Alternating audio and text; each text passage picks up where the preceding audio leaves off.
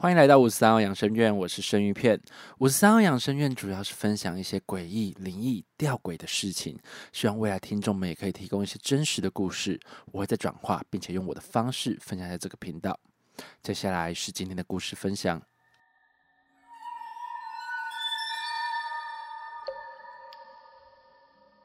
故事：死神与武专的古教官。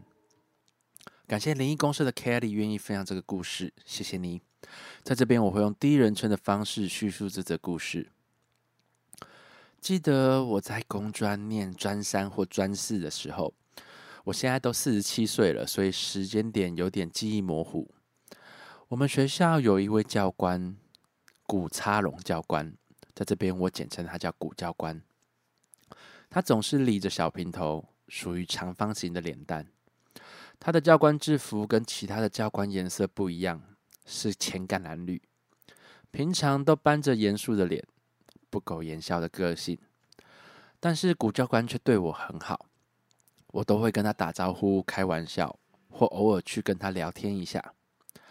那年的九月份开学后，每每看到古教官，他都看起来很疲惫、很劳累。突然有天，在教学大楼前的广场，看到古教官的旁边有一团黑影跟着他。之后，黑影就越来越成型，幻化出一个穿着黑斗篷、右手拿着一把镰刀，似乎就跟传说中的死神一个样了。简称他就是死神吧。我问死神说：“哎，你跟着我们教官做什么？”死神回答我：“你不要多管闲事，我就是要跟着他，不关你的事。”整个学期，我都看着死神跟在教官身边。大约还剩一个月就学期末时，大概就是放寒假前。死神告诉我：“我要取走你们教官的命。”我跟他说：“不可以这样。古教官是个很好、很正直的人，我很敬重他。你不可以带走他。”他告诉我：“古教官的老婆是花莲人。”这次过年，古教官会带着老婆小孩回花莲过年。他似乎可以播放影像给我看，在花莲的花东公路，教官开车超车时，与对向的来车相撞死亡。死神让我看到即将发生的事情，所以我有点慌张，一直哀求他，拜托他不要带走教官。看到死神完全不想理我。我只好私下去跟古教官说：“我从小就有敏感体质，我能知道一些事情。”我还问古教官说：“您的太太是不是花莲人？”古教官就一脸疑惑的挑眉问我说：“你怎么知道？”我说：“您是不是这次要带老婆小孩回花莲过年啊？”古教官说：“是啊。”我老婆坚持今年一定要回花莲，所以我们一定会回去。我苦口婆心的跟教官说：“教官，你可不可以今年就不要回花莲，明年再回去？你身边有个东西跟着你，他想对你不利。他让我看到您在花东公路出事故的过程。教官，您如果去花莲的话，千万不要开花东公路。”千万不要超车，教官，我拜托你相信我，我不会害你。我想帮你，就是，嗯，他他他想带你走。我说的很用力，因为他在旁边用凶狠的眼神威胁我，说我如果坏他的事，他就要找我家人报复我。我还跟教官说，教官他不让我说太多，他不让我跟你讲话。古教官一听到我这样说，他脸色一变，马上点点头，跟我说：“好了，你不用再说了。如果这件事情是真的，那也是我的命，你不用再管了。但我非常谢谢你告诉我。”果然还是拦不住，古教官在过年时还是全家去花莲，真的出事了，真的就在华东公路。教官超车撞向对面来车，教官跟他的老婆都这样去世了，他们的小孩在后座，只有受伤。当时报纸也有刊登这起交通事故。开学过后，听说教官夫妻当场没了，小孩后来也没救活。那时候是听老师们说的，因为学校的资讯也很封闭，也没有智慧型手机。但听到这个消息的我，愧疚了很多年。这些年一直觉得我没有救到他们，真的满心的愧疚。结果很有缘的是，我在二零二零年跟我的朋友聊天时，他也姓古，彰化人。当我跟他提到我五专的时候有认识一位古插龙教官时，他就跟我讲说：“诶，古茶龙是我亲叔叔，诶，住在阳明国中那边啊。”天哪，这么多年过去了，竟然让我遇到教官的侄女。我问他：“教官的小孩还在世吗？”他说：“教官当年夫妻过世，小孩都是轻伤，但还活着，只是他们都很多年不往来，没联络了。”不知道过得好不好。听到这些消息，我愧疚多年的心终于放下了，因为我知道只有教官夫妻过世，他们的小孩还健在，我很开心，心中的那块石头终于可以放下了。其实这个故事，我会觉得有时候知道的越多，不会是越好的事情。因为像 Kelly 这样的体质，他可以知道谁要被带走的时候，其实我觉得变相的来说，会有很多的心理压力跟心理负担，所以他才会愧疚了这么多年。那当然，这个教官他也是蛮铁齿的，我不能说铁齿啊，他蛮顺应天命的，所以他想做的事情，应该也没有人可以拦得住。那如果说今天有人要带走你身边的朋友，如果你看得到，你会怎么做呢？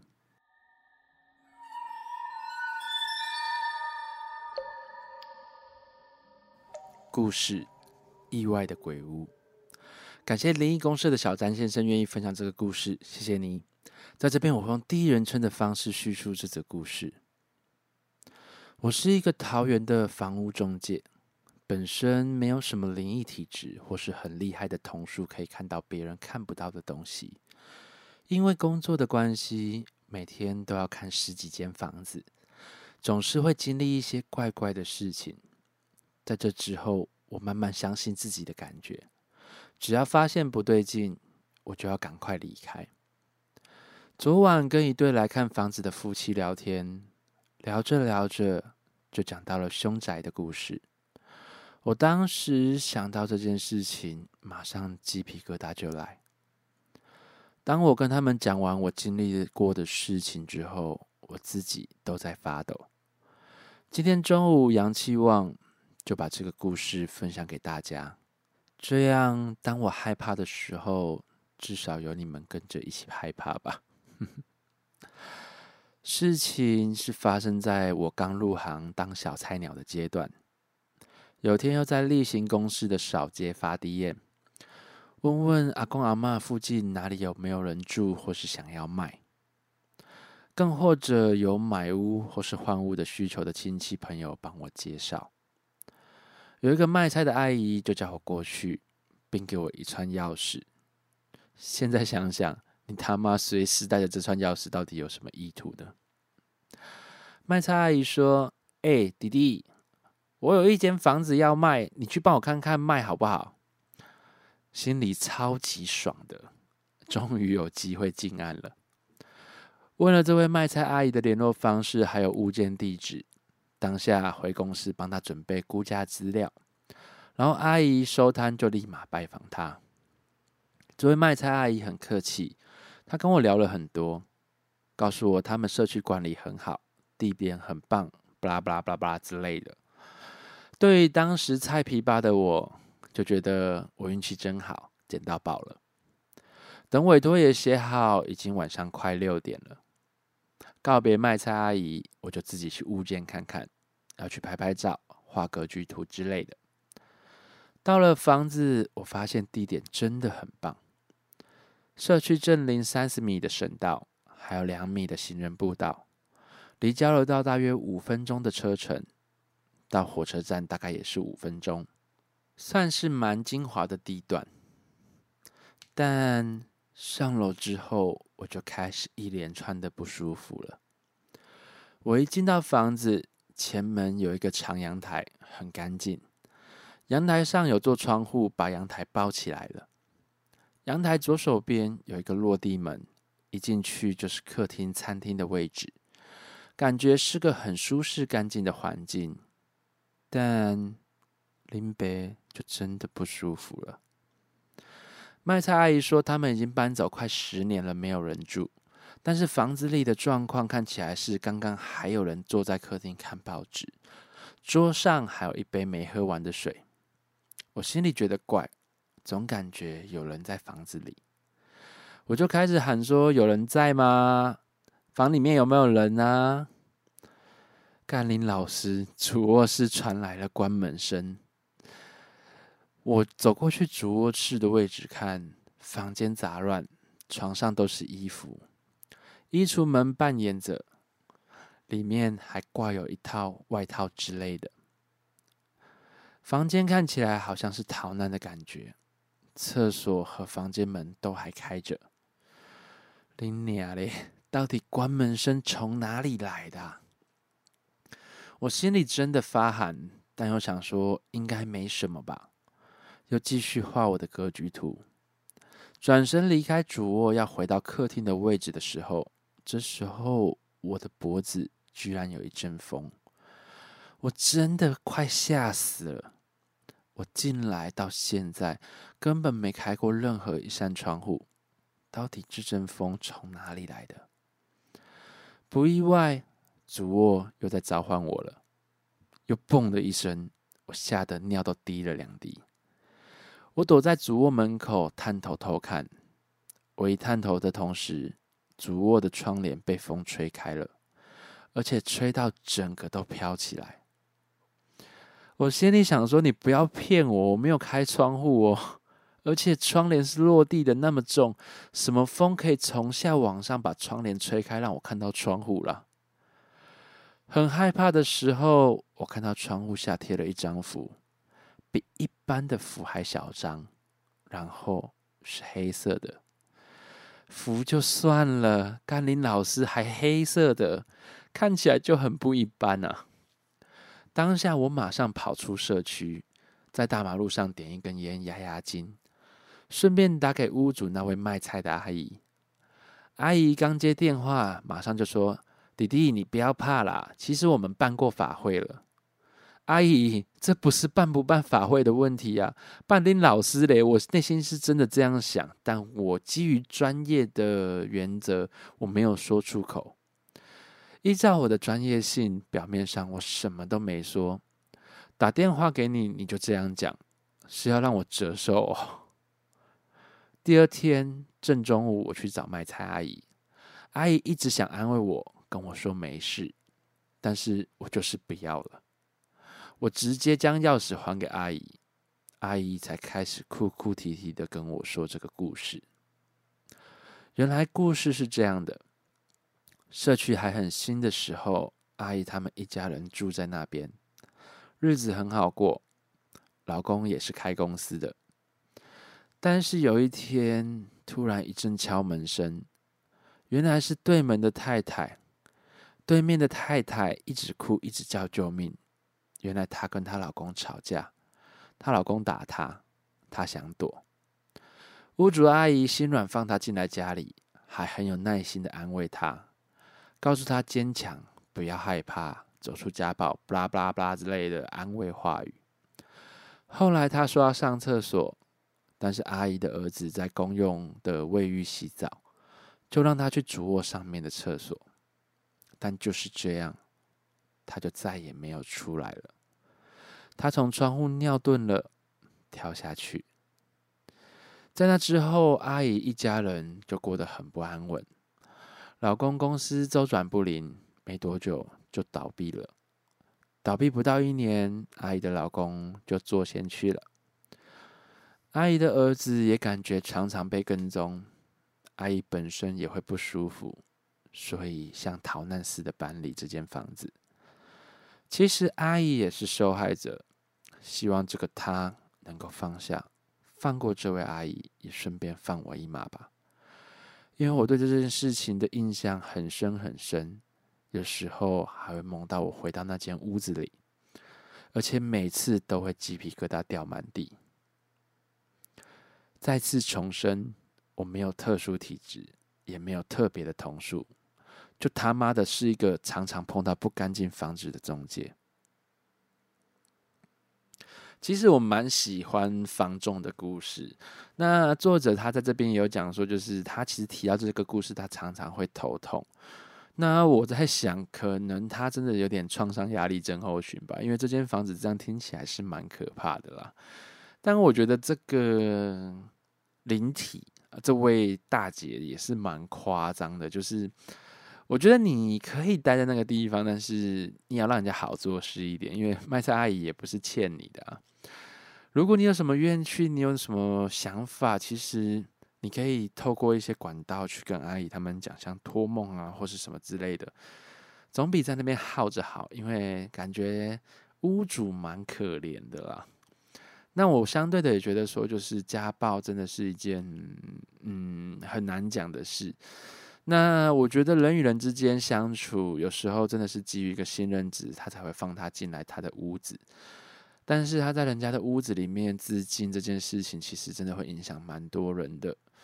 所以我觉得这种事情可能就会导致很多人没办法去接受，也没办法去信任别人的想法，所以才导致这个社会就越来越冷漠。其实我蛮喜欢就是房仲的恐怖故事，因为他们都会遇到很多物件跟很多不同的状况，然后每次我都会在设想这间房子到底长什么样，虽然想出来都长得差不多了。如果我的听众有身为房仲人员，或是保险人员，或是公务人员，像警务或消防人员，你们有遇到什么恐怖的故事，或是有一些温馨的灵异故事，欢迎你们提供给我哦。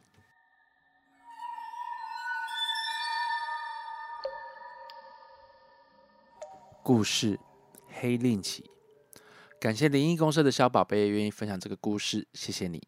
在这边我会用第一人称的方式叙述这则故事。如果王者知道亲友要帮忙办超度法会，他们会不会迫不及待呢？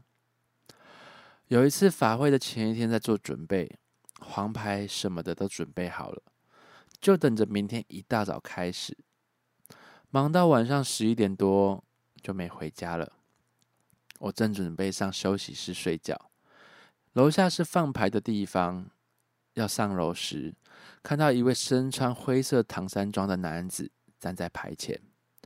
因为当天主家有人来帮忙，而且核对资料，所以我也不疑有他，以为是他们。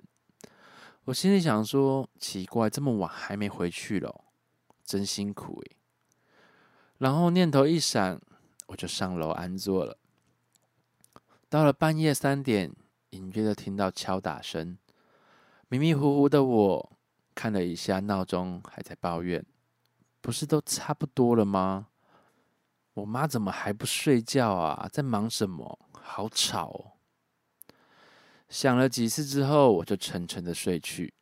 大约在快早上六点的时候，我妈又吵醒我了。翻过身看了一眼，我就跟我妈说：“一大早的，你到底在忙什么啊？我还想睡觉。”诶。只见妈妈双眼欧亮，明摆着就是没睡觉的样子。她说：“哦，我真的是会被气死诶，一直敲门我都没有睡。”我就问她说：“是谁呀？”她无奈的回答：“还能有谁？”因为我们很有默契的，我就知道他在说什么了。我还笑着跟他讲说：“哈，原来昨天敲门的是那个，哦，我还以为是你。”我妈很无奈的跟我讲说：“哦，你还笑呢？”我心里想到昨天那位男子，就问我妈：“等等，该不会是穿唐山装的男生吧？”我妈一脸惊讶的说：“啊，你怎么知道？”我说他昨天十一点就在楼下了，要上楼的时候我有看到他，哦，很急哦。然后说完，妈妈就说她要去眯半个小时，要我先下去准备早餐。我就拖着疲惫的身躯，心不甘情不愿的下去帮忙了。法会开始时，我有帮忙诵经。我突然觉得耳朵很痒、很吵，而且很热。但我们都有开冷气。开经后，他老兄不时的让我看到他。虽然我已经见怪不怪了。因为除非特殊的状况，就是他是跳楼、车祸或是故意吓你，不然大部分都是和人差不多的，差别在于脸色比较不好，透明程度就不太一定了。但我看到的大部分都很实在，所以小时候我才会把他们当成人跟他们说话。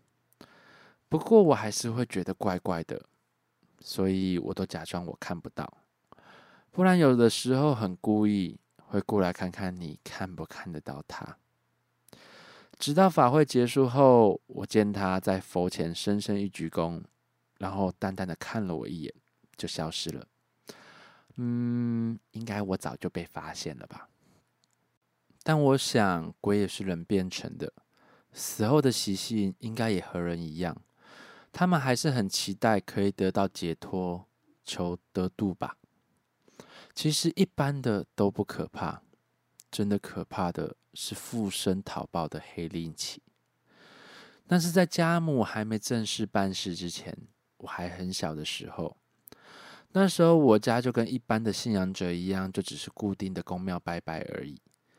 有一天，爸爸的一个好朋友来家里拜访，他知道我们有认识很厉害的公庙，于是言谈中询问了爸爸。爸爸问他怎么了。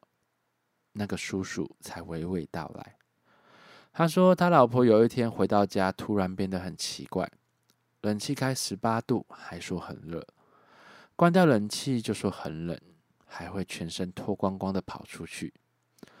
儿子女儿开始车祸，工作学业纷纷出状况，甚至他的工厂都开始有问题了。他被搞到真的快疯了。于是当天晚上，我们就带他去认识的公庙，请庙方看看是什么问题。那间庙我已经很久没去了，但印象中前面有一个小湖。多年后，新闻中得知里面有清朝的石碑，但是哪间庙我就不说了。刚会合的时候，那个阿姨很奇怪，就知道黏着我妈妈。经过一个晚上处理过后，妙方神尊告知这个他无法处理，要去某山的地母庙或某地藏菩萨庙才能化解。后来我知道是因为没有牌，因为搞到很晚，于是我们决定稍作休息，一早出发。到了晚上，那位阿姨一直吵着要跟我妈睡，才刚要睡，她突然说：“好热，好热。”然后起床，把人家庙方里的鸡鸭边都吃光了。吃完过没多久，又说好冷，然后转头把刚刚泡好的茶，才煮好没多久的水，整壶灌到嘴里。真的不夸张，那个少说真的有九十度以上。我看到下巴都掉了，因为他居然没事，然后又哭又闹，等于都没休息到。后来决定大家同坐一台车，大家轮流开。爸爸开车，妈妈跟弟弟坐前座，我跟叔叔阿姨坐后面。为了避免危险，阿姨是被绑起来的，而我是千百个不愿意啊！但我弟很怕鬼，所以他硬是跟我妈挤前面。我记得开了好久好久，第一个地点也处理了非常久，内容是什么我看不懂也听不懂。我就跟弟弟在外面玩，然后偶尔听到阿姨的怒吼乱叫。因为我们到的时候接近中午，吃了个饭又弄很久，然后往第二个地方前进时已经傍晚了，所以到了傍晚，他们停车下车去吃饭，独留我跟阿姨在车上。因为我们都睡着了，睡到一半一直觉得耳朵有一阵风很痒的，一直在吹我。我觉得很烦，所以用手拨开，一拨我就打到那位阿姨的脸。醒来转过头，她的脸跟我的距离大概一个拳头的距离。然后可怕的事情发生了，这一幕到现在我都忘不了。阿姨的脸是绿色的，但是跟原本的她长得不一样，脸色很铁灰，七孔流血。当下我是整个愣住，直到他用很疯癫的语气说：“呵呵呵，你很怕我，对不对？”说完，用极尽疯狂的笑声一直狂笑。下一秒，我疯狂的尖叫，然后一直拍打车子。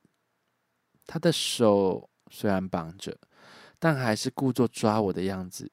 我想他觉得很好玩吧，让我一直在车里乱跳，直到有人告诉爸妈，他们才赶忙从吃饭的地方赶过来。一开车门，我就跳到妈妈身上狂哭。他们安抚了我好久好久，然后我就是死都不坐后面，硬是三个人挤副驾驶座到第二个目的地。总之，我到了之后也顺便收金，这次我就认真进去听了。原来那时候阿姨出门的时候，在一户人家门庭下的水龙头脱下鞋子洗脚，刚好这个冤亲债主找到他，就沿着他的脚底进入他的身体了。他是谁呢？这个是他出来说的。阿姨的前世是生于日据时代，那个冤亲债主就是他的妹妹。以前日本兵会烧杀掳掠良家妇女，然后奸杀。逃跑的时候，妹妹跌了一跤，姐姐身手比较好，滑进草丛躲了起来。妹妹就这样被日本兵拖着脚一路拖行。过程中，妹妹看到姐姐。她一直说救我，拜托你救我。可是姐姐选择了保护好自己，于是妹妹被很多日本兵轮奸，最后还被日本兵用枪上的刺刀把肚子捅的肚破肠流，弃尸路边，不得善终。死后，他又在地狱受苦，最后拿到黑令旗上来找人。他嘴里就一直说着：“我要他死。”到现在，我都还记得他说到咬牙切齿的画面。最后，在神尊的协调下，说要帮他做法会，他还要很多的金银财宝，他才愿意放过阿姨。回家之后，阿姨就恢复正常，人也清醒了，但过程她完全没印象，记忆只停留在洗脚。原以为事情就这样结束了，谁知道过没多久，那位叔叔又来了。阿姨又发疯了吗？还是神明不灵了，协调失败吗？不是，他们以为阿姨好，鬼就走了，于是答应他的东西也没有做到，这下子惨了。鬼妹妹气疯了，扬言她一定要死。后来他们家一直拜托，一直求，又请神明出来协调，东西不知道多了多少。小时候对那个其实没什么概念。后来有在帮忙才知道，真的很可怕。金银财宝那些，如果用新台币换算的话，大概是五万块变十万块吧。只有金子哦，不含纸扎的房屋，有的没的哦。要买到那么多，我是觉得真的蛮可怕的。所以至此，我就深信因果，也确信我看到的就是那玩意儿。到现在，我即便看到很难看的。我都觉得没有比那位鬼妹妹的脸更可怕的脸了，所以这个故事告诉我们，人还是不要心存侥幸。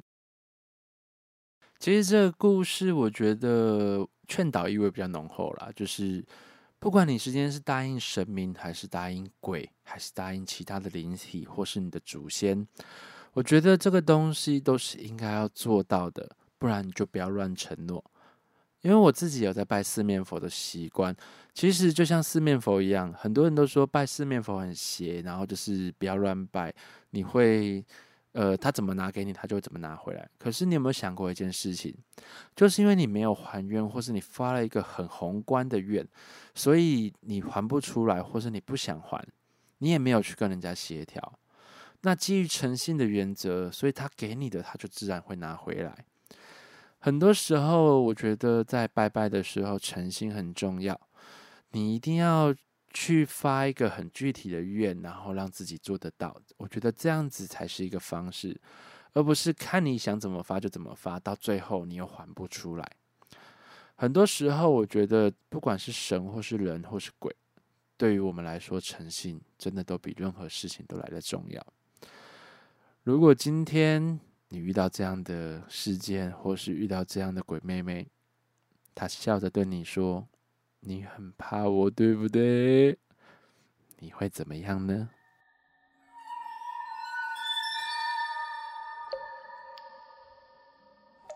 今天的故事就讲到这边，在这边要跟各位听众说声抱歉，谢谢你们一直以来的支持跟鼓励。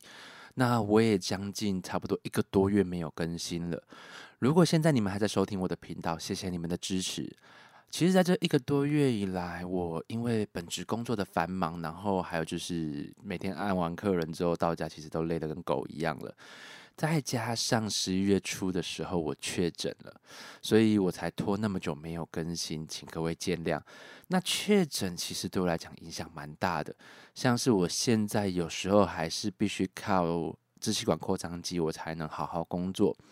原因是因为我本身就有气喘的关系。那我认为，其实，在疫情期间或是在呃我确诊之后，我的后遗症就是肠胃会不舒服，然后基本上就是。无条件性的胃痛，always，然后再加上就是喘不过来，所以有时候我都还会备用，就是我的支气管扩张剂。所以在录音的部分，我的声音也有点变化。那我觉得这个是我没有录音的原因，这边再跟各位说声抱歉。那其实一个多月以来，这次的作品，今天这三十七集，其实我觉得我没有很满意。